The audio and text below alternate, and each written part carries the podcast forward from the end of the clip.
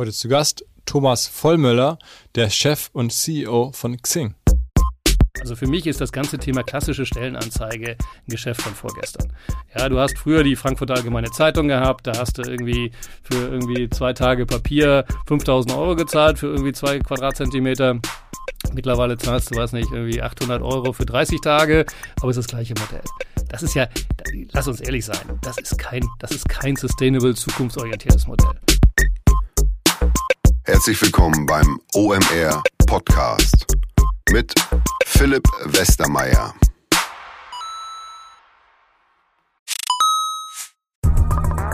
Weil die Kolleginnen und Kollegen von Instafo, also der Jobplattform für den Tech- und Sales-Bereich, von der ich hier schon häufiger berichtet habe, mittlerweile bei uns doch groß engagiert sind hier im Podcast. Ihr hört immer wieder hoffentlich von Instafo. Deswegen habe ich die Kollegen vor kurzem mal selber persönlich kennengelernt und war wirklich sehr angetan. Sie haben mir dazu erzählt, es gibt eine neue Finanzierungsrunde in die Firma. 10 Millionen werden da investiert. Das ganze Thema wird also immer relevanter. Daher nochmal hier mit Nachdruck der Hinweis, wer Menschen sucht im Bereich Tech und Sales, denkt an Instafo. Die haben da scheinbar wirklich eine neue magische Soße gefunden, wo sie über ihre Plattform ein automatisiertes Matchmaking zwischen Arbeitnehmer und Arbeitgeber ermöglichen und das ist im direkten Marktvergleich dreimal effektiver, was die Quote von Bewerbung zu Einstellung angeht. Hilft natürlich auch, dass sie bereits über 100.000 passende Talentprofile auf der Plattform haben und dass man sehr, sehr schnell ins Gespräch kommt. Innerhalb von 48 Stunden bewerben sich die ersten Talente bei den Arbeitgebern oder man kann sogar als Arbeitgeber einer vorselektierten Gruppe an Talenten aktiv eine Nachricht schicken oder sie zum Chatten einladen, um sich noch schneller kennenzulernen und zu prüfen, könnte das passen. Also nicht nur ich und die Geldgeber offensichtlich glauben an Instafo, sondern auch mittlerweile über 1800 Firmen, darunter O2, RTL, HelloFresh, MyPoster, viele, viele weitere. Instafo ist auf OMR Reviews bestbewertet 4,8 Sterne in der Kategorie Recruiting Plattform. Firmen, die nun Instafo ausprobieren möchten, sehr gerne. Ihr spart außerdem 500 Euro auf die erste Besetzung, wenn ihr euch anmeldet über Instafo mit Doppel-F instafo.com slash OMR. Zurück zum Podcast. Premiere bei uns hier im OMR Hauptquartier in Hamburg. Wir haben uns nämlich ein zweites Podcast-Studio gegönnt und jetzt ist hier die erste Aufnahme. Allerdings sind es jetzt hier im Studio irgendwie 37 Grad. Ich sitze hier mit unserem Audioproducer Jo und wir schwitzen so dermaßen. Draußen sind es allerdings auch irgendwie 34 Grad. Ähm, insofern alles ein bisschen mit gebremstem Tempo ähm, hier bei uns. Gott sei Dank hatten wir in der letzten Woche, als es kühler war, eine Top-Aufnahme mit dem Thomas Vollmüller, dem CEO von Xing, ähm, der zu Gast war. Und äh, man muss ja sagen, Xing, das gab es hier schon mal im Podcast ungefähr vor anderthalb Jahren. Da war nämlich der Lars Hinrichs äh, zu Gast, der Gründer von Xing, der es auch in die Börse gebracht hat. Dann gab es noch eine Ära dazwischen. Dann hat irgendwann der Thomas übernommen, die Firma dann nochmal deutlich weiterentwickelt, ähm, bewertungsseitig, mitarbeiterseitig. Und wir haben jetzt mal gesprochen über all die Fragen, die man so hat, wenn man auf Xing schaut. Unter anderem natürlich auch über die Einschätzung von, von unserem Stammgast Sven, der ja vor einiger Zeit auch hier im Podcast war und wir auch uns ein bisschen über Xing unterhalten haben. Natürlich hat Thomas dazu auch noch was gesagt.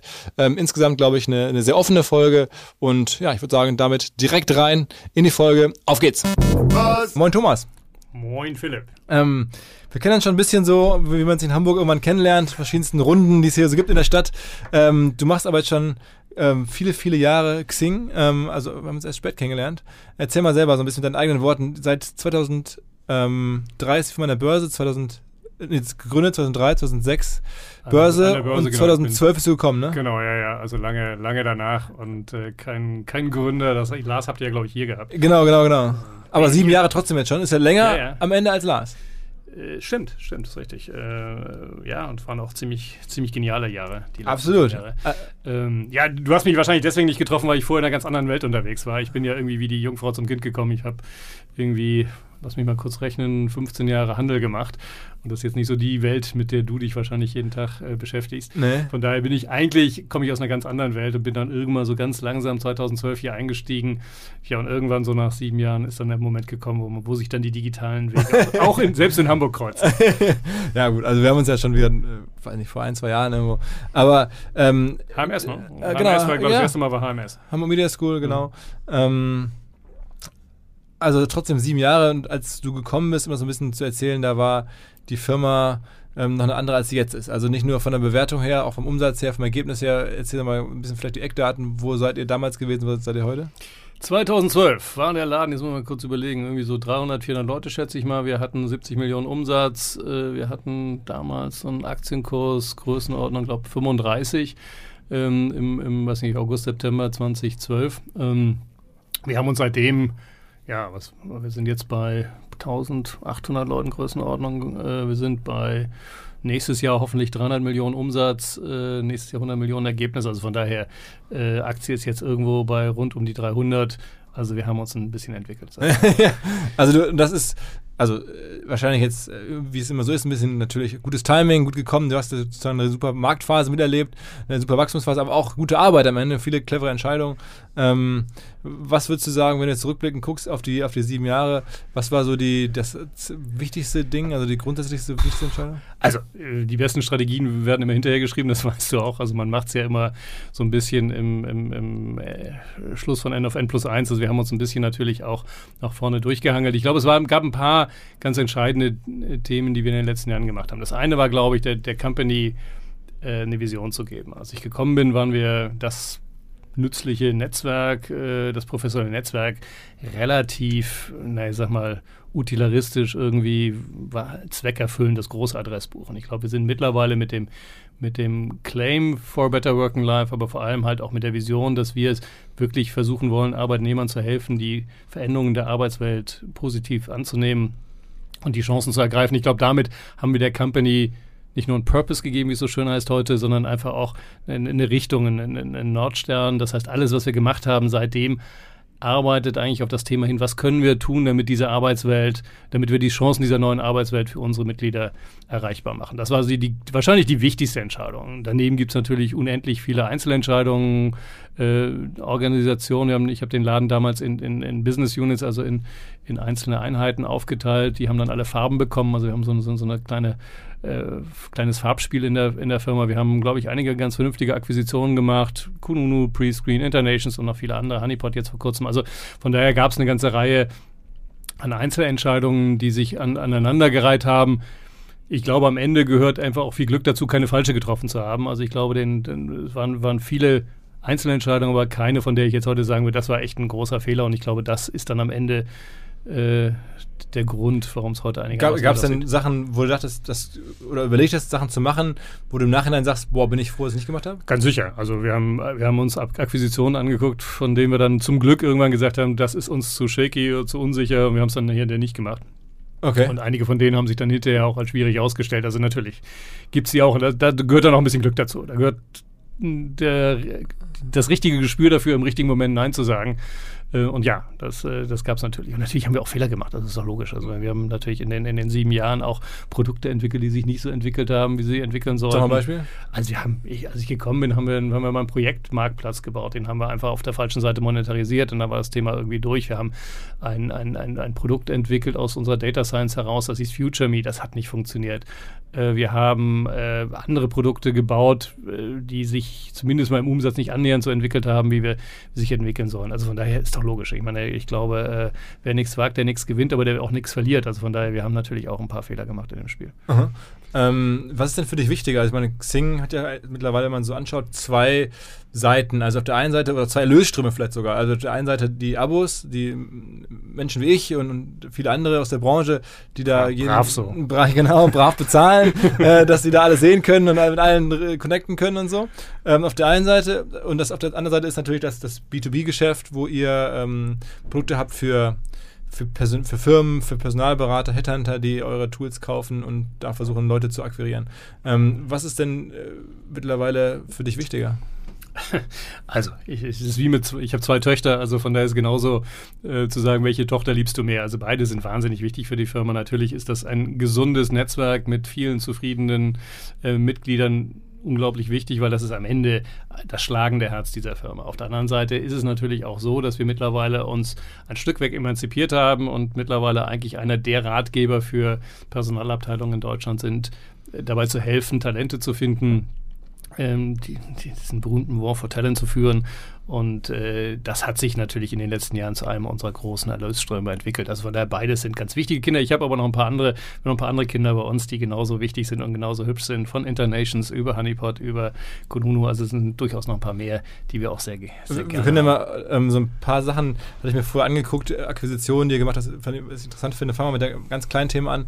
Ihr habt irgendwie mal lebenslauf.com, also ein mhm. reines SEO-Projekt. Das ist ja, ja wir, wir ja. sind ja hier in der Online-Marketing-Welt auch, äh, deswegen äh, habt ihr mehr oder weniger eine SEO-Seite gekauft. Genau, genau. Von Tom Bachem, den du auch kennst wahrscheinlich von der Code University. Einfach ein witziges Produkt, von dem wir uns hinterher, also ja, als wir es gekauft haben, gesagt haben, warum haben wir es nicht selber gemacht? Ja, aber Tom war einfach schneller, war besser, hatte dann auch schon so seinen SEO-Traffic gebaut. Deswegen haben wir mit ihm, glaube ich, einen relativ guten Deal gemacht. Er ist dann noch ein paar Jahre geblieben, hat das Ding weiterentwickeln können. Das war so ein typischer, ich nenne das immer so Buy-and-Build- äh, Akquisition gewesen, die war relativ günstig. Äh, für Tom hat sich gelohnt äh, und wir haben das Thema dann relativ schön in unsere Produkte einbauen können. Und da kann man einfach am Ende seinen Lebenslauf konfigurieren. Genau, machen, genau. Und kannst du, kannst du dann, kannst du dann aus dem Xing-Profil heraus deinen eigenen Lebenslauf bauen.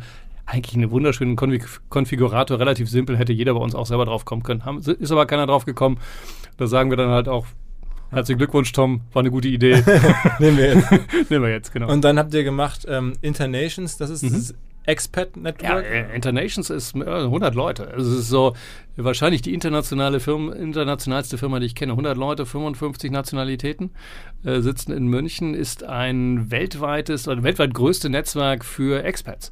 Äh, hat mittlerweile, jetzt muss ich lügen, irgendwie dreieinhalb Millionen Mitglieder, sowas, größtenteils dreieinhalb, viereinhalb Millionen Mitglieder, ist in, in mehreren hundert Städten weltweit unterwegs, äh, arbeitet wie wir äh, mit einer Premium-Mitgliedschaft, also ähm, gleiches, gleiches Modell, hat irgendwie 120.000 zahlende Kundengrößenordnung als Premium-Mitglieder. Der Unterschied ist, bei uns bekommst du deine Premium-Mitgliedschaft oder du bekommst dafür Online-Vorteile, bei denen bekommst du tatsächlich die Teilnahmemöglichkeiten an den Events. Das heißt, die machen eine Offline- äh, Value Proposition, wir machen eine Online Value Proposition. Ähm, wir sind so ein bisschen Brüder im Geiste. Ja, wir sind beide fürs Arbeitsleben da, beide fe- helfen das Arbeitsleben besser zu machen. Beide sind Netzwerke, geht ganz stark um das Thema auch Vernetzung untereinander. Beide sind Premium- und Subscription basiert. Äh, wie gesagt, die einen mehr offline, die anderen mehr online und wir helfen uns gegenseitig. Also wir lernen von dem relativ viel, was man offline machen kann. Gucken uns auch bei dir immer ein paar Sachen an, was, was da so geht. Und, äh, ähm, bei, bei, bei, und die lernen von uns natürlich ganz viel auch auf der Online-Seite. Wo Also sitzen die? die, ist in München. Okay. Also deutsche Firma. Deutsche Firma, cooler Laden, coole Gründer. Äh, äh, äh, wirklich ganz, also wie, Wann wie habt ihr gekauft? Vor zwei Jahren. Ah, Vor okay. zwei Jahren im Sommer, weiß ich noch ganz genau. Ich glaube, es war der Zeitpunkt, als äh, Donald Trump in Hamburg landete. Da haben wir die Unterschrift geleistet. Ah, okay, okay. es, gibt so, es gibt so Momente, die kann man sich ganz gut erinnern. Okay, okay. Dann habt ihr noch Kununu gekauft? Und, Ja, aber das war meine, das war meine allererste Akquisition. Das war, ich bin ab 2012 im August angefangen. Ich glaube, am zweiten Tag habe ich die kennengelernt. Äh, und wir haben sie dann im Januar 2013 offiziell gekauft. Äh, damals eine ganz kleine Firma, 2 Millionen Umsatz, ähm, auch kein Ergebnis, wenn ich mich richtig erinnere. Mittlerweile haben wir aus den 2 Millionen 40 gemacht.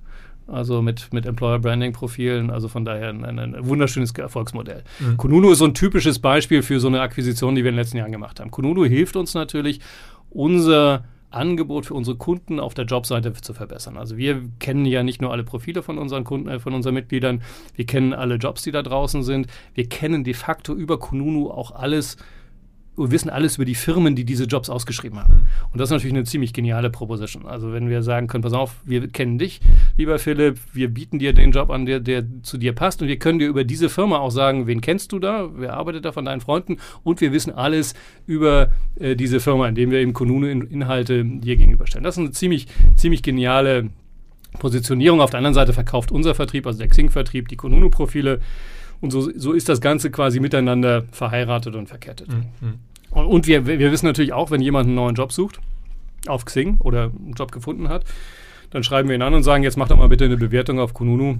Sag doch mal, wie die Firma war, sag doch mal, wie dein neuer Arbeitgeber ist. Das wir in einem halben Jahr nochmal machen. Also du siehst, wir haben so eine, wir haben so eine, so, so ein System gebaut von sich selbst verstärkenden Elementen. Und Plattformgedanke am Ende. Ne? Genau, ja, ja, genau. Ein Plattformgedanke, aber über mehrere Plattformen hinweg. Ich sage immer so, Netzwerke der zweiten, der zweiten Art. Und habt ihr euch, also weil das die Akquisitionen ja alle so ganz gut gelaufen sind oder auch noch, aber auch noch ein bisschen kleiner waren, hast du gerade beschrieben, habt ihr euch jetzt vor kurzem Honeypot getraut? Also was habt ihr, glaube ich, ihr Zahlen, die da spekuliert werden, ähm, mehr für bezahlt? Also es ist, äh, ich glaube, irgendwas zwischen 30 und 50 Millionen oder sowas, ne? Ja, wir haben upfront haben wir 30 bezahlt, Größenordnung, wahrscheinlich, ich glaube, irgendwie Größenordnung, die können da nochmal, da kann hinten nochmal irgendwie, ich glaube 25 irgendwie Größenordnung, das kann dann hinten sich nochmal verdoppeln. Ähm, da liegt allerdings auch ein anderer Businessplan dahinter. Also äh, das ist eine Firma, die ist auch erst vor drei Jahren gegründet Auch worden. noch wenig Umsatz, ne? Bitte? Auch noch relativ wenig Ja, Umsatz. wir machen dieses Jahr 5 Millionen. Mhm. Und äh, da ist noch ein bisschen Fantasie drin. Ich habe ein bisschen hier in der Vorbereitung so äh, Analystenberichte zur Xing-Aktie natürlich äh, gelesen und gedacht, okay, mal gucken. Und da stand da auf einmal drin, ähm, ja, das ist auf jeden Fall ähm, auch einer der Gründe, warum einige Analysten äh, sogar skeptisch sind und gesagt haben, oh, äh, noch so wenig Umsatz und ob das alles kommt. Und wenn es kommt, dann wird es nochmal richtig teuer und so. Es gibt nur einen einzigen Analysten, der das kritisiert hat. du weißt noch besser als ich. Und mit, und mit diesem Analysten spreche ich auch nicht mehr. Äh, aber, okay. Nein, aber ich glaube, glaube ganz ehrlich, das ist, also, ist relativ logisch, warum wir die gekauft haben. Wir kennen de facto alle Personalabteilungen in Deutschland. Wir wissen, wer wen sucht. Mhm. Entweder indem sie bei uns eine Stellenanzeige schalten oder wir wissen, indem sie bei uns irgendwie auf der Datenbank nach Kandidaten suchen. Das heißt, wir wissen auch, wenn jemand gerade verzweifelt einen äh, IT-Menschen oder einen, einen, einen Engineer sucht. Und genau das ist der Moment, wo wir dann sagen, okay, wir haben hier noch eine Lösung, die heißt Honeypot äh, die helfen euch, den, äh, den IT-Fachmann zu finden, den ihr sucht. Mhm. Das ist die Idee. Das ist eine ziemlich perfekte Synergie. ähm, äh, was richtig ist, ist, ist es ein bisschen anderes Geschäftsmodell. Also das klassische Xing E-Recruiting-Geschäftsmodell ist ein SaaS-Modell. Also wir, wir, wir verkaufen hier Lizenzen. In dem Bereich von IT sind wir jetzt mittlerweile ein bisschen transaktionaler geworden. Also ja, es ist ein bisschen anderes Geschäftsmodell, aber die, die Fragestellung oder das Grund, das Problem, das zu lösen ist, nämlich ich suche ein Talent und äh, wir finden halt alle Talente auf Xing, aber IT-Leute zu finden ist halt, wie wir beide wissen, nicht ganz so einfach. Und deswegen gibt es diesen Spezialanbieter Honeypot, ist ziemlich gut. Mhm. Deswegen mit Verlaub gesagt, äh, ich kenne diesen Analystenkommentar, äh, ist übrigens auch gerade revidiert worden. Okay. Äh, und äh, äh, von daher, wie gesagt, wir sind da, wir sind da maximal bullish und wie gesagt, ich habe ihn am Anfang nicht verstanden, aber es ist eine der schönsten Synergien, die man, die man sich vorstellen kann. Ähm, ist, wir hatten vor kurzem hier einen, Podcast, einen Stammgast Sven, der sagte irgendwie, also Xing Wahnsinnsgeschichte, aber am Ende, gerade weil ihr so erfolgreich seid am, äh, im, im, ganzen äh, Jobvermittlung oder, oder Job, äh, also Jobplattform-Gedanken, am Ende seid ihr halt möglicherweise die zweitgrößte deutsche ähm, Jobplattform schon rein wirtschaftlich gesehen nach, nach Stepstone, so zumindest unser Kollege. Würdest du das auch so sehen?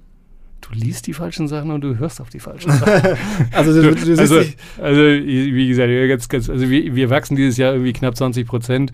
Wir sind, ähm, wir haben 80 Prozent des Geschäftes, ist ein Subscription-Geschäft. Äh, wenn du das mit unseren Jobbörsen vergleichst, das sind irgendwie 100 Prozent transaktionale Geschäfte.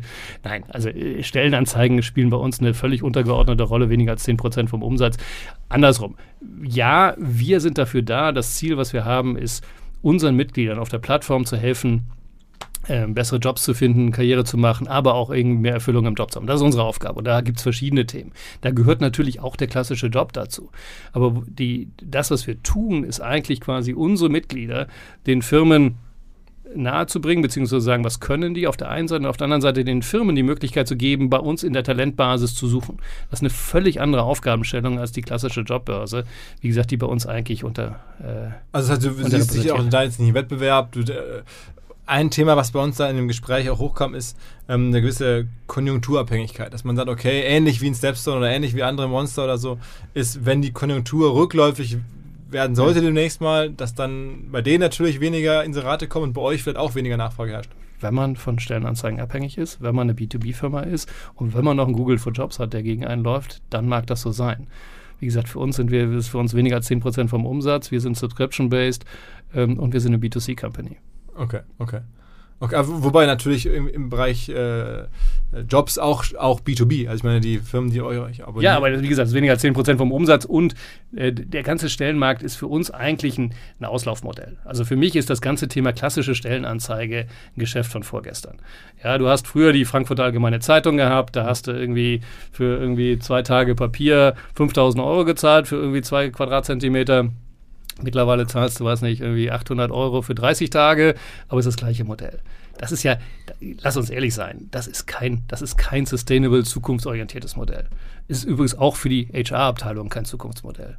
Ich weiß, dass es das gibt und ich weiß, dass man auch viel Geld mit verdienen kann, aber davon glaube ich nicht, wird die Zukunft des War for Talents abhängen. Okay. Oh, lass das nicht den Kollegen Döpfner hören. Der hat gerade extra äh, Investoren an Bord genommen, um da zuzukaufen. Du, was die Springer so alles über uns erzählen, alles gut. okay, okay. Aber also wirklich, das heißt, du bist fundamental ähm, weg von Plattformen oder weg von Stellen, klassischen Inseratsgeschäft hin zu Tools anbieten. Also, solange man damit Geld verdienen kann, werden wir sie auch verkaufen, ist doch klar. Aber es ist, lass uns ehrlich sein, es ist eine Commodity, es wird noch mehr ein Commodity. Jetzt ist Google noch in das Geschäft reingegangen. Das Thema wird nicht besser, das wird schlechter. Mhm. Also ist für mich echt ein Auslaufmodell. Das heißt, du siehst dann euer, euer Zukunft da liegt in, in den Tools, in den. In, ja, in, klar. In, also wir, unser, unser Job, also andersrum, Recruiting muss sich verändern. Recruiting, die Zeit, wo du irgendeine Stellenanzeige rausgeschoben hast, ja, dann hast du 30 Tage gewartet, dann kriegst du so, so, so einen Haufen von, von Klarsichtheftern, ja, bist damit zu deiner Fachabteilung gelaufen und gesagt, wen möchtest du interviewen? Wir haben das immer Post and Pray genannt, die ist vorbei. Du musst heute, wenn du heute Personalabteilung bist, musst du selber erstens verstehen, wie der Job aussieht. Was für Leute suchen wir?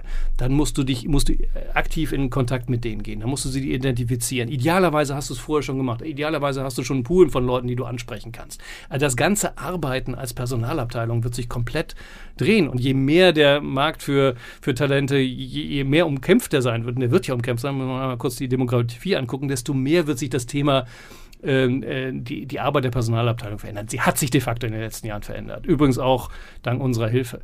Und diese Zeit, wo du einfach mal eine Stellenanzeige rausgeschoben hast, geguckt hast und 30 Tage gewartet hast, was zurückkommt, ganz ehrlich, die ist vorbei. Das mag, da mag es dann immer noch welche geben, die das heute noch so machen. Und das ist ja auch okay. Und wie gesagt, dem, der Markt ist groß. Man kann fürchterlich viel Geld damit verdienen, wenn man das, wenn man solches Produkt anbietet. Das war halt wie früher die Klassik, Classifieds bei den Zeitungen. Da hat man früher auch viel Geld mit verdient.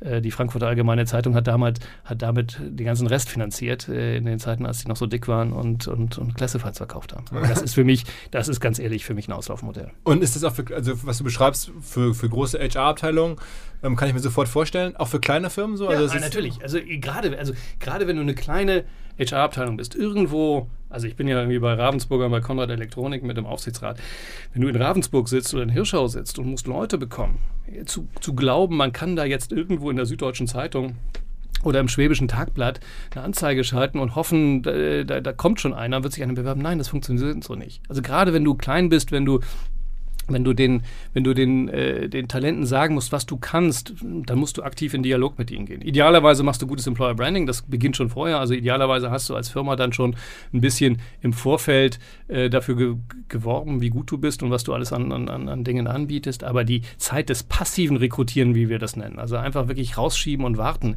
ist vorbei. Du musst heute aktiv auf die Talente zugehen, du musst de facto zu ihnen gehen, äh, einen Pool aufbauen und, und, und sie sehr aktiv ansprechen. Und ich glaube, diese Art Art von, ich nenne das mal State-of-the-Art Recruiting, modernes Recruiting, das ist das, was wir wollen. Das ist das, wo unsere Zukunft ist. Da sind wir auch mit und Abstand.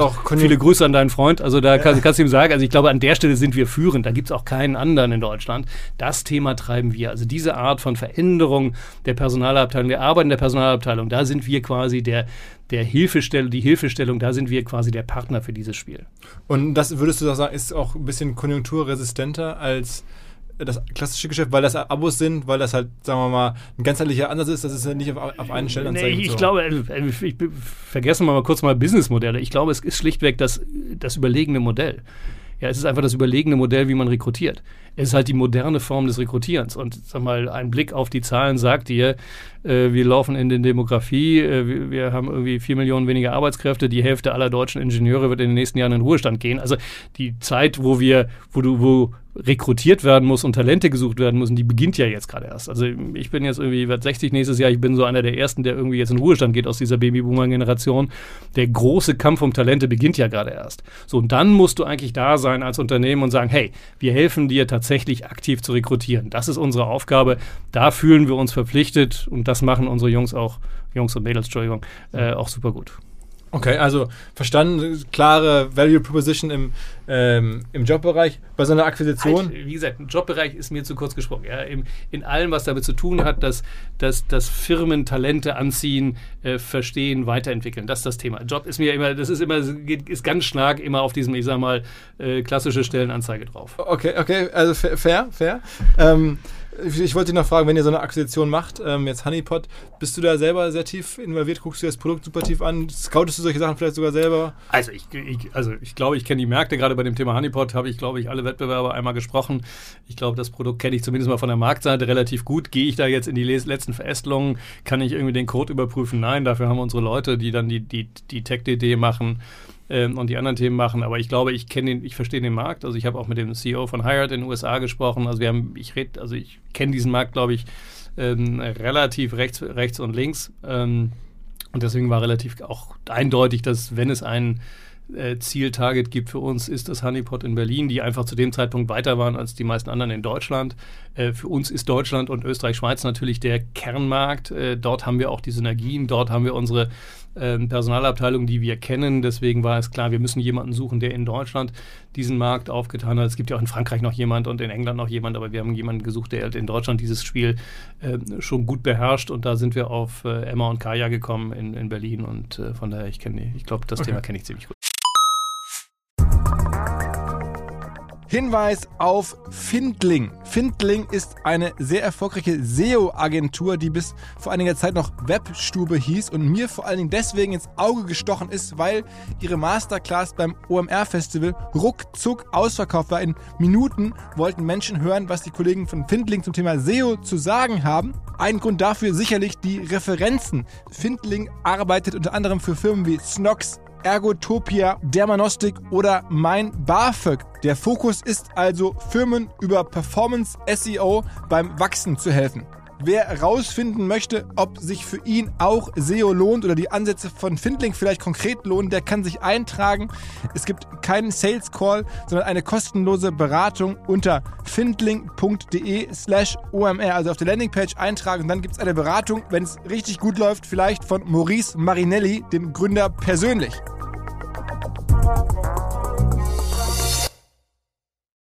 Zurück zum Podcast. Dann, dann lass noch mal ein bisschen über die andere Seite sprechen. Und dann kommen wir natürlich auch direkt irgendwie sozusagen zu dem B2C-Produkt, also zu, ne, zum, zum Netzwerk an sich. Ihr wächst da nach wie vor, ähm, aber es gibt da einen größeren Wettbewerber, ähm, wo ich jetzt immer wieder mich frage, also eigentlich. Du meinst Microsoft? ja, korrekt. Ich meine Microsoft. ja, genau. Genau, ja, kann man so sagen. Ähm, aber wo ich immer so beobachte und versuche, mal, mal habe ich so ein paar Wochen, wo ich denke, ah, guck mal, äh, Xing äh, kommt wieder auf und ist wieder stärker. Dann habe ich wieder ein paar Wochen, wo ich mir Anfragen von, von LinkedIn bekomme oder wo da wieder mehr los ist. Ähm, wie ist denn dein Blick darauf? Also, ich glaube, also Punkt 1, Wettbewerb belebt das Geschäft. Ich glaube, das ist erstmal gut und natürlich machen die Jungs auch einen guten Job. Überhaupt keine Frage. Und äh, ich habe auch beide Profile, ein blaues und ein grünes. Habe ich natürlich gecheckt, da hast du wirklich. Äh, ja. Selbstverständlich, selbstverständlich. Nein, es gibt natürlich auch, gerade weil ich natürlich auch aus dem Umfeld komme, mit vielen internationalen Kollegen, die alle nur auf LinkedIn sind, habe ich natürlich auch einen LinkedIn-Account. Das ist auch richtig. Und gerade wenn ich mit, weiß ich, mit, mit Investmentbankern rede oder Leute, die irgendwie international die Karriere gemacht haben, ist es klar. Ja, das ist das internationale internationale Adressbuch und das will ich denen auch gar nicht abstreiten. Da sind sie äh, prädestiniert und dafür sind sie auch gut. Ich glaube schon, dass wir verstanden haben, dass man entweder ein globales Adressbuch ist, das ist das, was LinkedIn gemacht hat in den letzten Jahren, oder eben lokale Communities bespielt. Und ich glaube, das, was wir verstanden haben in den letzten Jahren, das ist der, der Erfolg von Xing in den letzten Jahren, dass wir tatsächlich versuchen, lokaler zu sein und tatsächlich diesem deutsch-österreichischen Schweizer Markt zu catern. Egal, ob das jetzt Events sind oder auch ob das die Kuratierung von News ist oder auch der Stellenmarkt, an dem wir, den wir wirklich, glaube ich, ganz gut beherrschen, auch äh, besser beherrschen als andere Kinder. Ähm, ich glaube, da haben wir verstanden, dass unser, unser klares Ziel ist, diesen deutschsprachigen Markt zu beherrschen. Wir haben uns ganz bewusst dagegen entschieden, irgendwas international zu machen. Das hat es, diese Versuche gab es vor meiner Zeit ja auch mal. Wir haben auch gesagt, es gibt eigentlich keinen Sinn, multilokal zu sein, weil entweder bist du ein globales Adressbuch oder du, oder du caterst eben einer, einer lokalen Community. Und wir haben uns für Letzteres entschieden. Das heißt, hier gehen wir tief und tief und tiefer. Und wie gesagt, wir sind sehr, sehr glücklich und sehr zufrieden mit dem, wo wir da stehen. Okay, und du spürst auch jetzt keinen Druck, dass irgendwie, ich meine, man kann ja, ist ja wie bei den Konten, ne? man kann ja auch mehrere Konten haben. Ja. Ähm, also, das ist. Du, also, äh, natürlich gibt es immer mal wieder Situationen, wo ich sage, Cheater, auf die Idee hätten wir auch kommen können. Natürlich machen unsere Freunde in Blau ab und zu mal was richtig und sagen, hätten wir gerne auch gemacht oder hätten wir auch schneller gehabt. Ähm, wahrscheinlich gibt es genau das andersrum auch, wo die dann manchmal da sitzen und sagen, hätten sie gerne so gemacht wie Xing. Ich glaube, das gehört zum Geschäft, ja. Also wenn die BMWs und die Daimlers äh, gegeneinander laufen und der eine irgendwie eine neue S-Klasse rausbricht, dann finden die das bei BMW auch nicht so witzig. Also ich glaube, das ist ganz normal. Ich glaube, das, das muss man auch äh, ich, ich, ich, glaube, das ist auch der Vorteil, wenn man ein bisschen älter ist wie ich, das ein bisschen nüchterner sehen. Ja, Wettbewerb belebt das Geschäft, das ist völlig in Ordnung. Ich glaube, wir entwickeln uns sehr gut, ja, sowohl was Aktivität angeht, als auch was ähm, das Wachstum der Mitgliederzahlen angeht. Also von daher können wir nicht alles falsch machen. Ähm, wir machen ein paar Dinge anders. Ja, wir haben bestimmt ein paar Themen, die die anderen nicht haben. Dafür machen die Dinge anders als wir. Also die haben Learning-Angebote, wir haben dafür Events-Angebote, wir haben dafür eben beispielsweise Kununus mit äh, eingebaut. Äh, also wir haben uns auch unterschieden in ein paar Ecken. Die kommen in dem Thema und deswegen sprichst du das Thema natürlich an. Du bist ein klassischer Influencer. Ja, also uns sprechen natürlich immer wieder die Influencer an. Sie sagen, naja, aber mit, mit, mit den Blauen kann man irgendwie internationaler und größer unterwegs sein. Ja, die kommen aus einer amerikanischen Welt, ja, die natürlich viel Social Media affiner ist. In Klammern, jeder erzählt allem das, was er nicht hören wollte. Also sehr viel, sehr viel breiter gestreut. Wir kommen, wir kommen theoretisch, oder was heißt theoretisch, wir kommen eigentlich von der Auslage her aus einer Kuratierungslogik. Wir haben gesagt, wir wollen nicht, dass jeder bei uns alles das erzählt, was er erzählen kann, sondern wir versuchen deutlich mehr zu karatieren. Ähm, ich glaube, wir werden uns ein Stück weg den blauen äh, äh, auf die blauen uns zubewegen. Wir, wir wissen, dass zu viel Kuratierung wahrscheinlich am Ende auch nicht hilfreich ist. Also wir werden wahrscheinlich mehr viraler werden und auch ein Stück weg ähm, sozialer in den Dingen werden, die wir, die wir in Zukunft machen. Das ist klar, weil wir natürlich auch von vielen Leuten hören, hey, kann nicht sein, dass die andere Seite so viel äh, viraler ist, äh, äh, gerade was Influencer angeht. Die natürlich dann, wenn ich, wenn ich dann irgendwie internationaler CEO bin, internationales Publikum haben will, natürlich auf einer internationalen Plattform ganz anders unterwegs sein kann. Ah. Also ich meine, was aktuell sehe ich vor allem Video machen, die super stark. Also das, mhm. das, das scheint bei denen jetzt ein Fokusthema zu sein. Ähm, habt ihr wahrscheinlich schon ja, ja. längst gemerkt und auch vor euch überlegt, könnte das auch für uns Ja, also ich will jetzt, will jetzt nicht so alles erzählen, was wir so vorhaben. Und natürlich haben wir auch ein paar Ideen. Vielleicht bewerten wir das eine oder andere auch anders. Ähm, aber äh, richtig ist natürlich, hey, ich will, natürlich bin ich nicht mit allem happy, was wir haben und natürlich bin ich auch an der einen Stelle noch dabei zu sagen, zu treten, zu sagen, da müssen wir jetzt besser werden. Ähm, ob da Video dazu gehört, sage ich dir jetzt nicht, aber ein paar Sachen, paar Sachen haben wir natürlich auch, an denen wir arbeiten. Hast du gemerkt, dass, letzte Frage dazu, dass, dass die Kollegen in den letzten, sagen wir mal, 24 Monaten oder so nochmal ihre Anstrengungen spürbar hochgefahren haben? Weil das kommt bei mir so an, dass die ähm, zumindest ja auch gesagt haben, Bekannte, die arbeiten und sagen, Freunde, Mensch, jetzt, wir wollen jetzt in den Markt rein, vorher war das alles nur so am Rande, jetzt spürt er keine Veränderung. Das habe ich vor sieben Jahren auch schon gehört. Also ja, vor sieben Jahren hieß es, ah, wir machen jetzt eine extra Werbekampagne für Deutschland und so. Also das höre ich seit sieben Jahren. Äh, und vor sieben Jahren ist sie gekommen, ihr seid, ihr seid in zwei Jahren tot. Also ich glaube, da, da gewöhnt man sich dann irgendwie auch dran. Wie gesagt, das ist dann ein bisschen ein, ein, ein, die Gunst der späten Geburt und zu sagen, also man muss sowas nicht alles immer für bare Münze nehmen. Aber es ist ja trotzdem eine beeindruckende Geschichte, weil ähm, es gibt ja sonst keine Beispiele dafür. Also weder in anderen Verticals, eine StudiVZ oder sowas war, war schon vor Jahren sofort tot, ähm, noch in anderen Ländern. Also das ist ja schon eine, irgendwo eine Sondersituation, auf die man nicht unbedingt so wetten konnte. Ne? Ja, ja, ich kenne auch viele, die dagegen gewettet haben. Also ne? auch innerhalb meines Freundeskreises. Aber vielleicht aufpassen, also die Vergleiche hinken manchmal. Also gerade den StudiVZ-Facebook-Vergleich sollte man vielleicht nicht ziehen, weil äh, wenn man in einer Chatting-Plattform unterwegs ist, gibt, gelten ein paar andere Regeln als in einem professionellen Netzwerk. Also äh, da sind die Vergleiche, die man so ganz schnell zieht. Das ist eine ist ein Netzwerk, das andere Netzwerk, die, die müssen auch gleich funktionieren. Das stimmt halt nicht. Also sonst gäbe es uns heute schon lange nicht mehr. Ähm, also von daher, ich, es ist kein Winner-Takes-it-all-Game Ganz sicherlich. Und gerade je mehr wir auseinandergehen, je mehr wir eben Sachen machen, für die wir stehen und die machen Sachen machen, für die sie stehen, desto entspannter bin ich bei dem Thema. Denn dann wird, wird es einen guten Grund geben, warum man Profile auf beiden Plattformen hat, wie ich, wie du, äh, wie alle anderen auch oder wie viele andere auch. Gibt es denn weltweit noch ein, eigentlich ein drittes ja, ja, signifikantes? Ja, natürlich. Es gibt in Russland noch eins, es gibt in China natürlich noch eins. Ja. Also die Blauen haben sich, glaube ich, in China auch ziemlich die Zähne verbrannt und habe gerade einen, die Chinesen habe ich gerade mal besucht, war ganz spannend. Okay. Äh, zu sehen, was die so machen, um sich dem der blauen Gefahr entgegenzustellen. okay, aber, aber sonst äh, jetzt das in anderen Märkten, die man Ja, du brauchst natürlich eine Mindestgröße. Ja. Also wenn du jetzt Holland, Holländer oder Däne bist, wird es halt ein bisschen schwierig. Dann brauchst du halt eine, du brauchst halt eine Mindestgröße und dafür brauchst du halt ein Land mit, mit, einer, mit einem professionellen Netzwerk, also mit, mit einer Ökonomie, ähnlich wie der deutschsprachige Raum, äh, die die ausreichende Größe hat. Macht ihr denn aktuell sozusagen Customer Acquisition nach wie vor, dass ihr versucht, richtig Geld in die Hand zu nehmen, Marketing zu machen, um auch neue Mitglieder also sozusagen also, zum Abschluss zu gewinnen? Wir gehen munter, wir gehen munter durch alle Kanäle, Akquisitionskanäle durch, wobei tatsächlich immer noch der, ich sag mal, die Mund-zu-Mund-Propaganda, Self-Racks, wie wir es nennen, immer noch der mit Abstand größte Anteil ist. Okay, das heißt irgendwie da jetzt klassisch irgendwie, weiß nicht, Anzeigen zu schalten auf anderen Plattformen oder so. Also äh, will, will nicht ausschließen, dass es an einigen Stellen das auch gemacht wird, aber nicht mehr, äh, nicht in großem Umfang.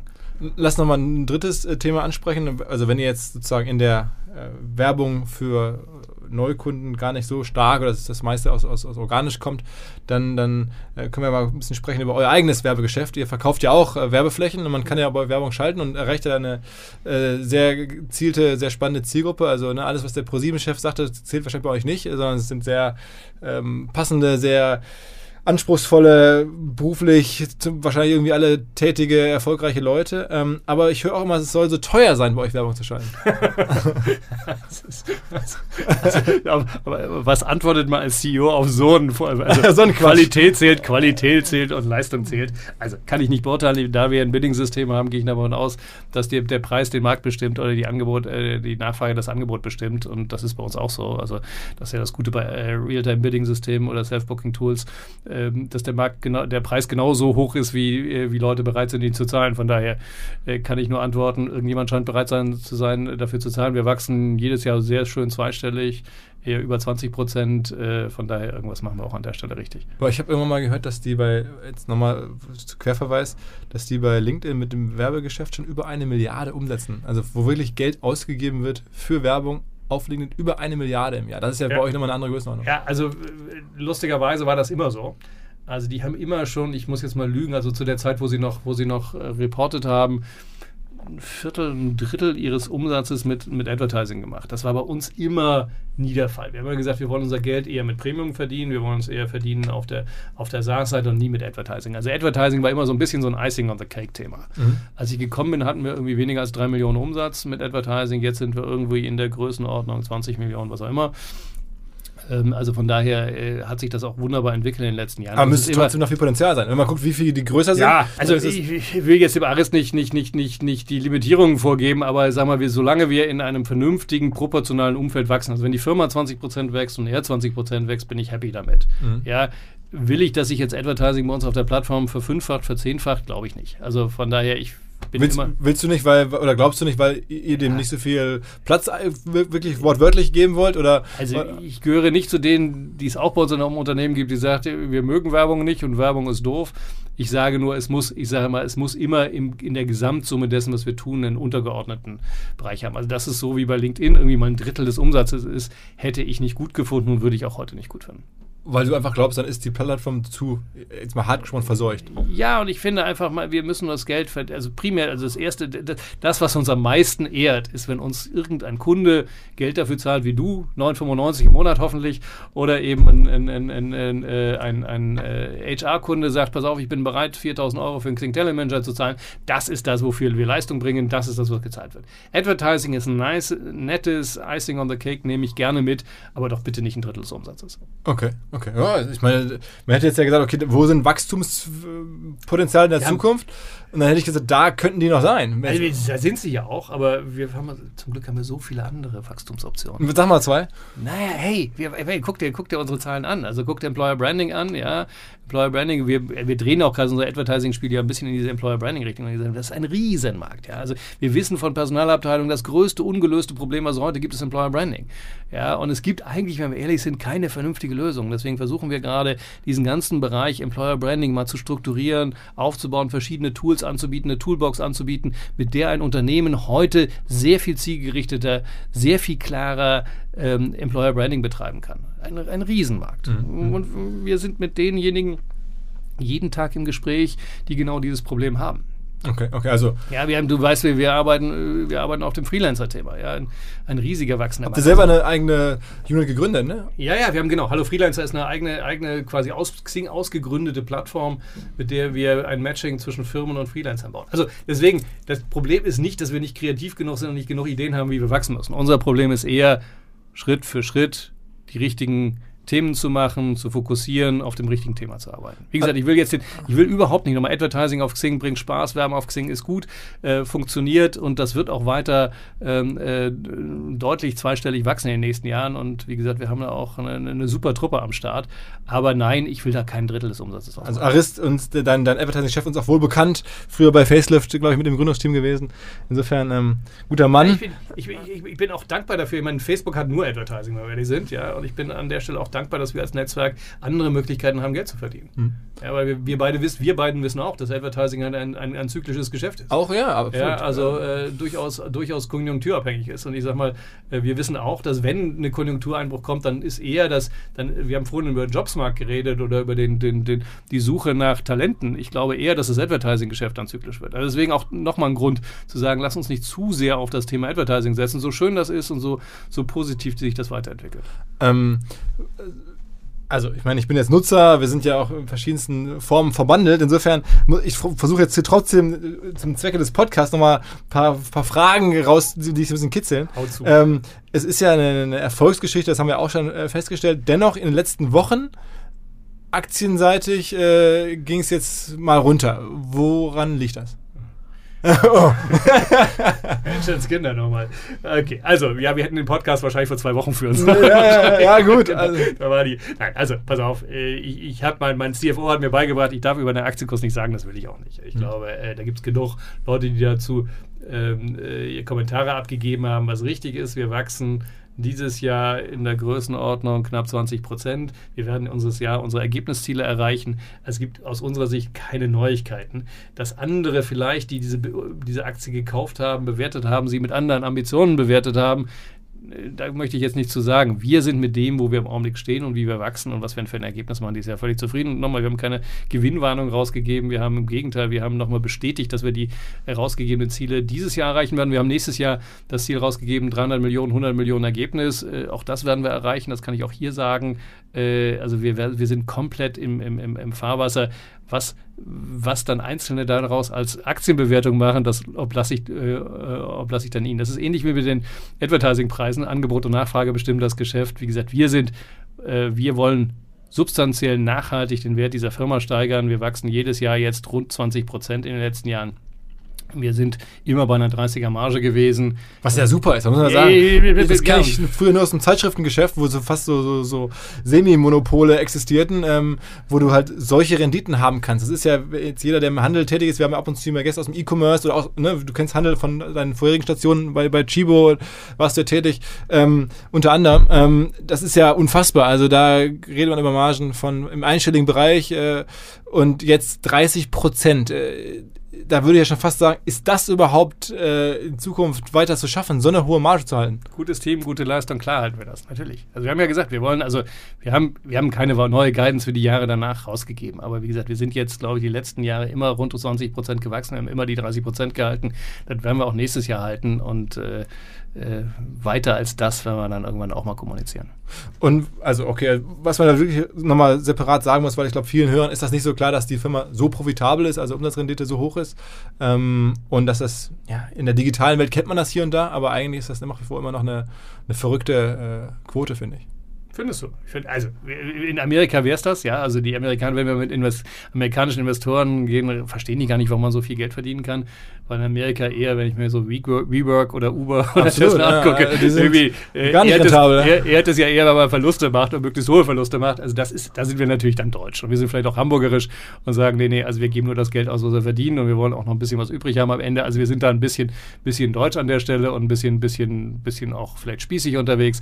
Aber ich muss auch sagen, ich schlafe deswegen besser, weil ich finde es eigentlich ganz, ganz äh, legitim zu sagen, wir haben äh, ein gutes äh, oder negatives Working Capital, wir haben eine gute Marge, wir können uns, äh, wir haben keine Verschuldung, wir können uns jederzeit äh, erlauben, auch mal eine andere Firma zu kaufen, was Größeres dazu zu kaufen, ohne irgendjemand zu fragen. Äh, Banken kennen uns aber eigentlich nur von der Anlageseite. Also von daher, das ist eigentlich eine wunderschöne Situation und die würde ich gerne auch noch die nächsten Jahre weiter so. Ja, also es ist, in, in, wie du es gerade beschrieben hast, das ist schon was anderes, ne, weil Ihr habt ja sogar noch Geld zusätzlich ausgeschüttet jetzt, Dividende und so. Das ist, das kennt man ja von Digitalfilmen. Das wiederum spätestens kennt man nicht. Also Uber und, und WeWork, äh, wir müssen über Dividendenausschüttung nicht reden. Äh, die verdienen ja also nicht mehr Geld, sondern verlieren ja irgendwie also Milliarden. Also das ist ähm, Netzwerkeffekte, Abo-Modell macht es möglich, ähm, aber es ist schon, schon sehr, sehr einmalig. Ja, ich glaube, und wie gesagt, also Punkt eins, wir haben einfach ein super Team, muss ich echt sagen. Wir haben eine, eine tolle Mannschaft mittlerweile.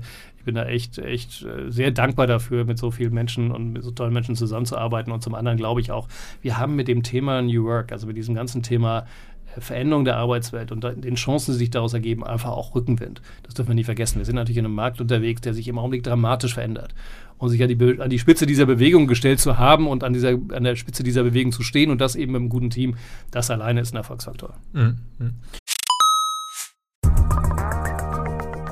Die Kolleginnen und Kollegen von Tokenize It, tokenize.it, Tokenize It, versuchen, eine neue Plattform aufzubauen, über die Startups Anteile leichter rausgeben können. Sowohl vor allen Dingen an Mitarbeiterinnen und Mitarbeiter als auch an Geldgeber.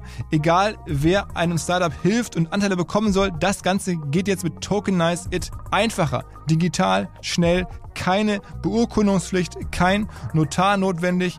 Egal, wer an der Firma beteiligt sein soll, Tokenize It macht es möglich, kostet auch erstmal überhaupt gar kein Geld, sondern erst dann, wenn später Anteile gehandelt werden, wenn es dann Transaktionen gibt, dann möchte gerne Tokenize It verständlicherweise mitverdienen. Das Ganze ist natürlich rechtssicher, es liegt ein vollständiges, durchdachtes Vertragswerk bereits vor. Wer jetzt also gerade gründet und überlegt, wie kann ich meine Leute beteiligen, der sollte sich Tokenize It im Detail anschauen, vielleicht einfach mal kennenlernen, ein Beratungsgespräch vereinbaren, kostet kein Geld, könnt ihr machen unter Tokenize mit Z, tokenize.it und im Zweifel auch gerne in den Shownotes nachschauen, wie ihr Tokenize It kennenlernen könnt.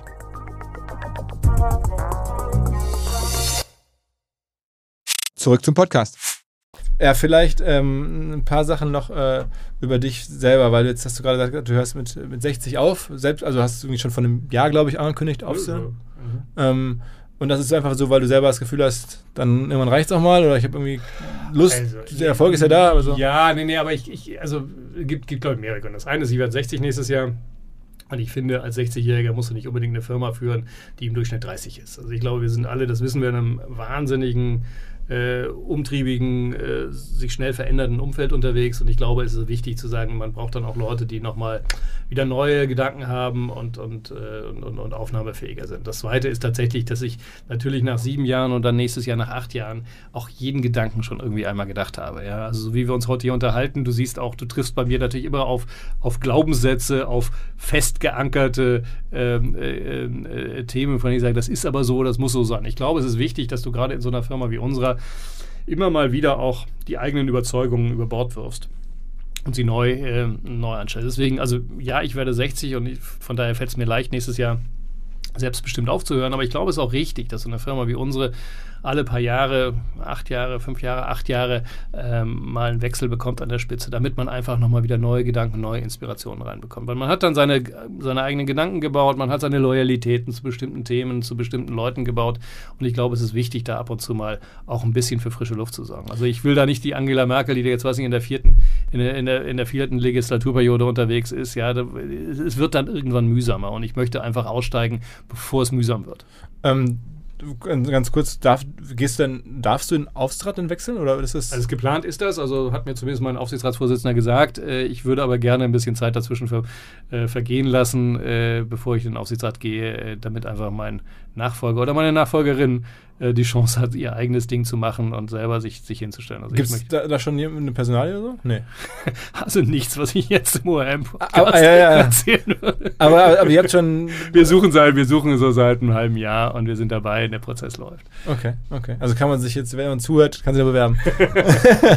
aber du hast gerade gesagt, Stichwort Aufsichtsratschef. Ähm, seid irgendwie jetzt sozusagen S-DAX-Firma, ne? Ja. Ähm, aber euer größter Aktionär, über 50 Prozent, ähm, Burda, für die war, ist ja Xing life-changing. Also ich meine, die haben euch gekauft oder die haben die Firma gekauft, das war ganz, da war sie ganz klein, jetzt ist sie irgendwie 2 Milliarden wert. Ähm, davon gehört jetzt Burda über die Hälfte. Also weiß nicht, wie viel ist Burda in Summe noch wert? I don't know, vielleicht, keine Ahnung, aber in Verlage haben es jetzt nicht unbedingt äh, in der Bewertung nach vorne geschafft in den letzten Jahren, typischerweise zumindest nicht. Ähm, die sind dir wahrscheinlich super dankbar, oder? Äh, äh, also müsstest du die fragen? Also ich glaube schon. Ich, ich bin also bin sehr glücklich, dass Burda unser, unser Mehrheitsaktionär ist, weil ich glaube, es ist eine Firma, die uns ähm, sehr lange an der langen Leine das machen lässt, äh, was wir machen wollen. Und das ist, dafür bin ich sehr dankbar.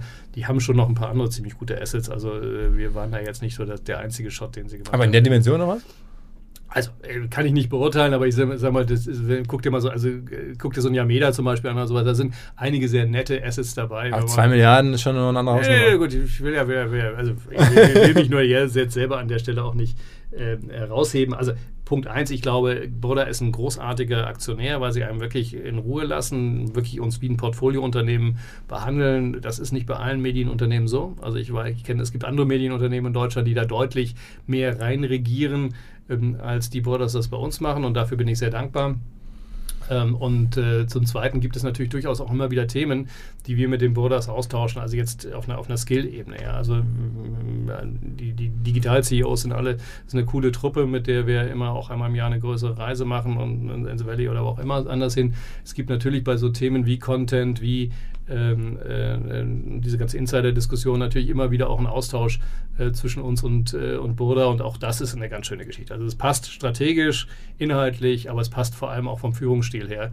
Und dafür bin ich sehr dankbar. Mhm. Seid ihr da mit dem Thema Publishing, wo du das gerade ansprichst, zufrieden? Weil ich habe das Gefühl, da habt ihr schon sehr viel auch probiert. Da macht ihr äh, Klartext, also so, da habt ihr Insider, ähm, ja. verschiedenste Varianten, um ja, Publishing also ich, zu äh, also ich, Ja, Antwort heißt ja, äh, nicht überall gleichmäßig. Ja? Also mhm. Ich habe vorhin schon gesagt, natürlich macht man mal Dinge, die man von denen man hinterher sagt, naja, das hätten wir uns ein bisschen anders vorgestellt, aber sagen wir, im Grundsatz ist das ganze Thema eigener Journalismus, eigene, äh, eigene Inhalte schon ein sehr erfolgreiches Modell und findet auch seine, ähm, äh, seine Resonanz zuzüglich zu dem ganzen Thema, was wir rund um das Thema New Work machen. Ja, das musst du ja in Verbindung sehen mit den ganzen Themen, die wir jetzt im, äh, im, im, New, im New Work-Bereich aufbauen. Ich meine, ihr habt ja wirklich schon ähm, Journalisten bei euch, die dann, ne, jetzt gerade die, die, die Jennifer Lachmann, die jetzt gerade wieder von euch nochmal geht, aber zu einem anderen bekannten, zu einer Medienmarke und, und es kommen und gehen sozusagen Journalisten. Aber dafür kriegen wir die Astrid Meyer jetzt vom Handelsblatt, da ja, sind wir auch sehr, sehr, auch sehr stolz auf. Nein, nein, also die würde nicht, eine Astrid Meyer würde nicht kommen, wenn sie nicht wüsste, dass man bei uns ziemlich coole Sachen machen kann. Also auch journalistisch am Ende. Also so ein bisschen seid ihr dann auch, ja,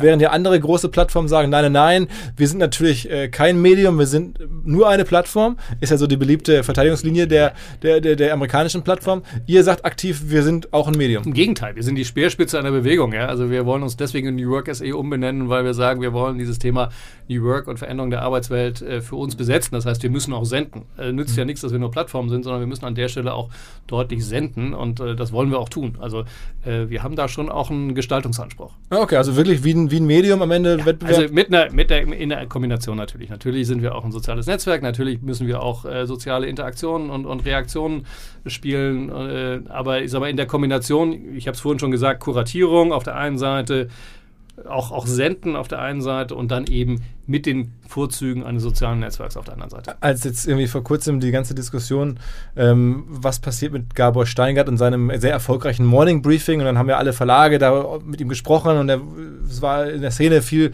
diskutiert, dachte ich, pass auf, am Ende übernimmt Xing das ganze Ding, weil die haben ein ganz anderes Erlösmodell, da muss er keine Werbung machen, äh, weil der ja scheinbar jetzt Werbung so hasst. Ähm, also da, warte mal dran. Also darf ich natürlich nichts zu sagen. Sowas steht ja immer unter dem, unter dem Ausschuss von, äh, von Vertraulichkeit. Aber äh, ich kann so sagen, ich, ich bin über den Prozess informiert gewesen, aber wir waren nicht bereit, das Brot zu zahlen. Okay, ja genau, jetzt, jetzt hat sie ein Schiff gekauft. Ja, genau. Und Springer hat es gemacht. Springer hat ja viel Geld ja, ausgegeben jetzt für diese Media Pioneers, wie die Firma da, da glaube ich, heißt, ähm, hinter, hinter Gabor und seinem Team. Haben sich sicher, sicher ein super Modell dahinter. Also ich sehe noch keins. Ich, ich traue Springer auf sehr viel zu, insofern wahrscheinlich, aber. Äh, Würden Sie sonst nicht machen? Ich habe also das klassische Erlösmodell Werbung äh, nach seinen Aussagen scheint ja schwierig zu sein. Also möchte er nicht so gerne mit seinen äh, jetzt mehr, mehr sozusagen äh, nutzen und ähm, kostenpflichtige Inhalte vielleicht, aber da wissen wir, wie schwierig das ist, Paid Content zu machen. Ähm, jetzt wie gesagt, so ein, so ein Bootsrestaurant äh, wird die Rechnung nicht bezahlen. Du guckst mich gerade so an. Also es gibt Momente in einem Interview, da muss man einfach mal ruhig sein und einfach nichts sagen. Das wäre jetzt mal ein solcher Moment. Okay, okay, okay, okay. Also ja, ich meine, ich, ich tue mein Bestes, um mal ein bisschen was, was aus, dir, aus dir rauszulocken. Ähm, also weder Nachfolger äh, gibt es jetzt gibt's du bekannt noch. Äh, Gabor Steingart nach. Äh, nee, nee, nee, nee genau. Auch, auch, auch Gabor Steingart ist nicht mein Nachfolger, falls du das gefragt haben gibt es denn noch bevor, von euch irgendwelche Akquisitionen, bevor du ähm, dann ausscheidest? Ach, das würde ich jetzt, also äh, äh ich, hoffe, ich hoffe das natürlich. Also mhm. ich hoffe natürlich, dass das eine oder andere noch ähm, ähm, zu uns passt oder zu uns findet. Ähm, bei Akquisitionen ist immer so, das weißt du, wir sind immer an mehreren Themen gleichzeitig dran. Also da ist immer eine Pipeline.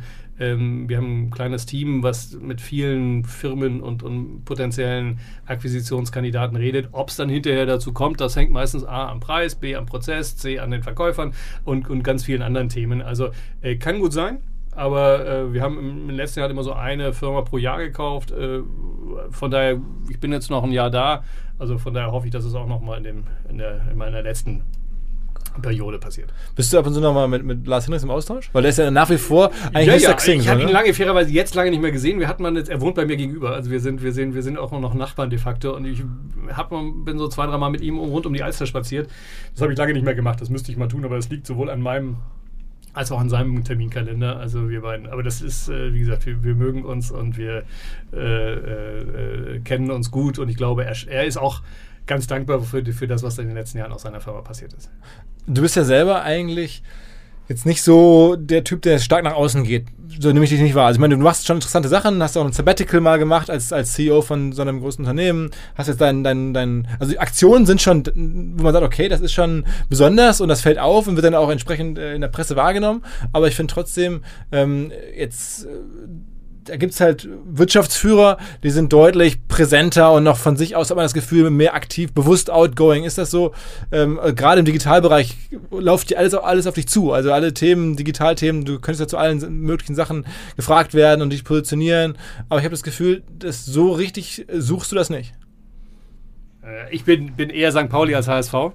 Also ich muss nicht irgendwie jedes Mal nach einem gewonnenen Spiel irgendwie sagen, ich gewinne die Champions League, sondern ich bin jemand, der eher den Underdog spielt und äh, das ist auch ganz gut so. Bringt auch Spaß. Aber, aber sag mal, ist es denn nicht auch ein Werttreiber? Jetzt so, gibt es ja die Elon Musks dieser Welt oder so, die auch wirklich Opinion-Leader sind, die eher in der Lage sind, mit die Welt ein bisschen noch über ihre Firma hinaus ja. äh, zu verändern? Also ich glaube, es wäre schlimm, wenn das an meiner Person hinge. Ich glaube, was wir schon tun als Company, ist dieses Thema New Work zu besetzen. Und das mhm. versuchen wir auch. Also der, die Umbenennung der Firma ist ja nur ein Thema. Ja. Also der Holding, ne? muss man sagen. Die, ja, die, die Zing bleibt genau. Zing, aber Zing bleibt Zing, aber die Holding wird New Work SE, weil wir natürlich mittlerweile auch deutlich mehr Marken haben. Ähm, wir, wir wollen dieses Thema besetzen. Wir wollen quasi auch andere dazu einladen, das Thema New Work zu gestalten. Also ich glaube, da wollen wir Thought Leadership haben, da wollen wir diejenigen sein, die wissen, was, was Sache ist. Äh, du kennst die NWX, äh, nicht ganz oh, so groß, ja. ja. nicht so ganz so groß wie die OMR natürlich, aber äh, auch eine nette Konferenz in der Elbphilharmonie. Äh, wir machen New Work Sessions, wir versuchen dieses ganze Thema New Work und die Veränderungen, die sich dort ergeben, tatsächlich in den Vordergrund zu stellen. Das ist, das ist unser Thema.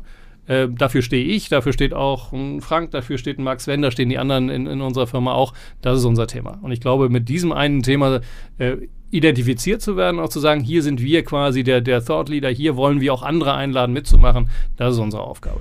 Aber trotzdem, du beobachtest ja auch, was für eine Rolle manche, gerade jetzt Chefs von Medien oder Digitalfirmen einnehmen in der heutigen Welt in Amerika, aber auch in Deutschland, da gibt es gar nicht so viele, gibt es vielleicht nur Matthias Döpfner eigentlich, der so richtig äh, nach vorne geht. Äh, hast du dir das mal überlegt oder war das mal ein Gedanke zu sagen, wie müsste ich mich eigentlich positionieren? Was ist eigentlich die Brand, die Brand Thomas Vollmüller als Chef von Xing, wenn man es so lange macht, auch mit dem Erfolg, du den du hast? Du bist zu viel Marketingmann.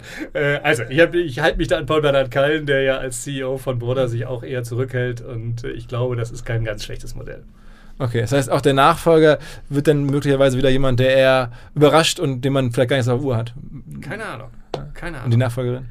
Ja, Nachfolgerin, genau. Ja, kann ja sein. Ja. Ich habe aber bei euch irgendwie äh, ein bisschen geguckt. Wikipedia habt ihr Standorte in Valencia, in Porto, ähm, Barcelona, glaube ich. Was ist, mhm. passiert denn da eigentlich alles? Äh, das unsere, sind unsere Entwicklungsstandorte. Also wir haben die, die größten Offices, die wir haben, sind in Wien und, und Hamburg. Also Hamburg ist irgendwie mehr als die Hälfte der Mitarbeiter. In Wien haben wir drei Offices, ehemals Kununu, ehemals Prescreen äh, oder Kununu Prescreen und also das, das ehemalige Kununu Office ist geteilt worden in ein, in ein Kununu Office und ein, ein, ein Xing E-Recruiting Office. Wir haben Prescreen dort.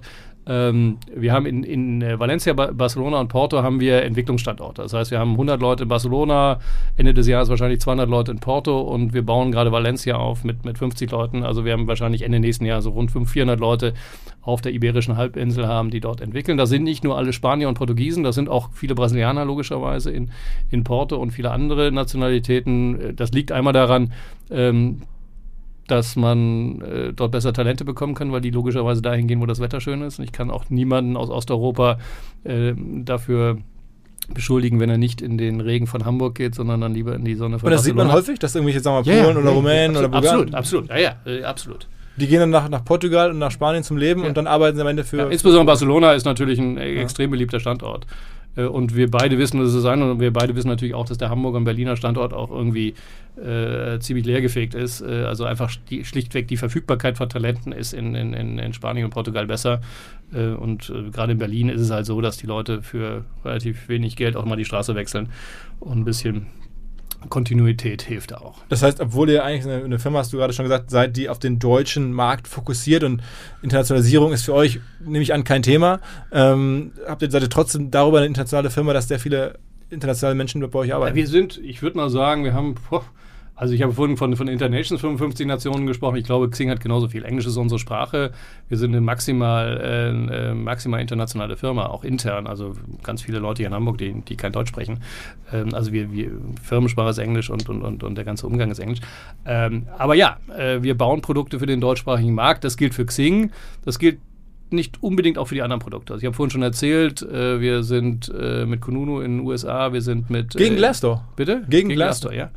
Wir Ach, sind, glaubt ihr, da gibt es eine Chance? Kleines, bitte? Wir, wir, glauben ja. Also, Glassdoor ist ja sozusagen der Category Leader, der erste ja, Name. Aber, ja, gibt's wieder, könnte man wieder ein paar, paar Argumente finden, warum das, äh, die sich vielleicht in die falsche Richtung entwickelt haben. Ähm, aber äh, jeder hat so sein, sein Spiel an der Stelle. Wir sind, ich habe vorhin schon mal Internations erzählt, die mhm. irgendwie globaler geht's gar nicht sind. Ja. Äh, wir gucken uns gerade auch mit ein paar anderen von unseren Produkten an, ob man nicht ein bisschen internationalisieren kann. Mit Xing selber nein. Also Xing selber ist halt ein deutschsprachiges Netzwerk. Ich habe vorhin schon erklärt, warum, wenn man ein professionelles Netzwerk ist, entweder lokal oder global ist, aber nichts wie multiplokal funktionieren wird. Deswegen äh, gibt es durchaus ein paar Internationalisierungsgedanken, aber nicht mit Xing selber. Okay, was eine Reise ähm, durch die ganze Xing-Landschaft, durch, durch, durch deine letzten, letzten Jahre Berufsleben. Ähm, vielen, vielen Dank. Gerne doch. Wir ähm, hoffen natürlich, wir drücken euch die Daumen, dass ihr da weiter wächst und irgendwie allen Wettbewerbern irgendwie widersteht. Denn ne, Hamburg, OMR-Partnerschaft, also das wäre schon sehr schön, wäre schon, glaube ich, sehr wichtig ähm, für die, die, ganze hiesige äh, Digitalszene, wenn, wenn Xing so ein bisschen da weiter ähm, zeigt, dass man das hinbekommen kann. Ich bin da sehr, sehr zuversichtlich. ja, natürlich. Okay, alles klar. Danke dir. Danke, Philipp. Jo, ciao, ciao. Ciao, ciao spannende neue Anlagemöglichkeit, von der ich vorher so noch nicht gehört hatte. Und zwar unser Partner Liquid, eine der führenden deutschen Vermögensverwaltungen. Fünfmal in Folge zu Deutschlands Top-Vermögensverwalter gewählt worden. Moderne Vermögensverwaltung auf Family Office Niveau heißt es, aber sie bieten das halt auch jetzt immer mehr der Breite an. Also man muss nicht unbedingt sehr reich sein, um in die Sachen investieren zu können, die erfahrungsgemäß wirklich Spaß machen. Dazu zählt unter anderem auch Private Equity, eine Anlageklasse, die in den letzten 20 Jahren, in 16 Jahren, den Aktienmarkt global outperformed hat. Also Private Equity sehr lukrativ für die, die damit investieren können, aber kann halt nicht jeder. Bis eben jetzt, wo Liquid es möglich macht, sogar, und das ist das Neue, mit einem Sparplan, wie man das von klassischen Börsenanlagen kennt, mitzumischen. Also neues Produkt, das heißt Liquid Private Equity Next. Und da kann man, wenn man sich auf 10.000 Euro festlegt und jeden Monat etwas bereit ist zu sparen, einsteigen und dann von den Renditen von Private Equity mit profitieren. Wer darüber mehr wissen möchte, natürlich alle Infos wie immer in den Show Notes oder unter liquid.de slash omr. Also liquid.de slash omr. Da könnt ihr rausfinden, ob das für euch passt und ihr bekommt mit dem Code OMR 2024 OMR 2024 bis Ende Juni diesen Jahres 200 Euro Willkommensbonus und eure Zeichnungsgebühr in Höhe von 1% des Gesamtinvestments entfällt. Zurück zum Podcast.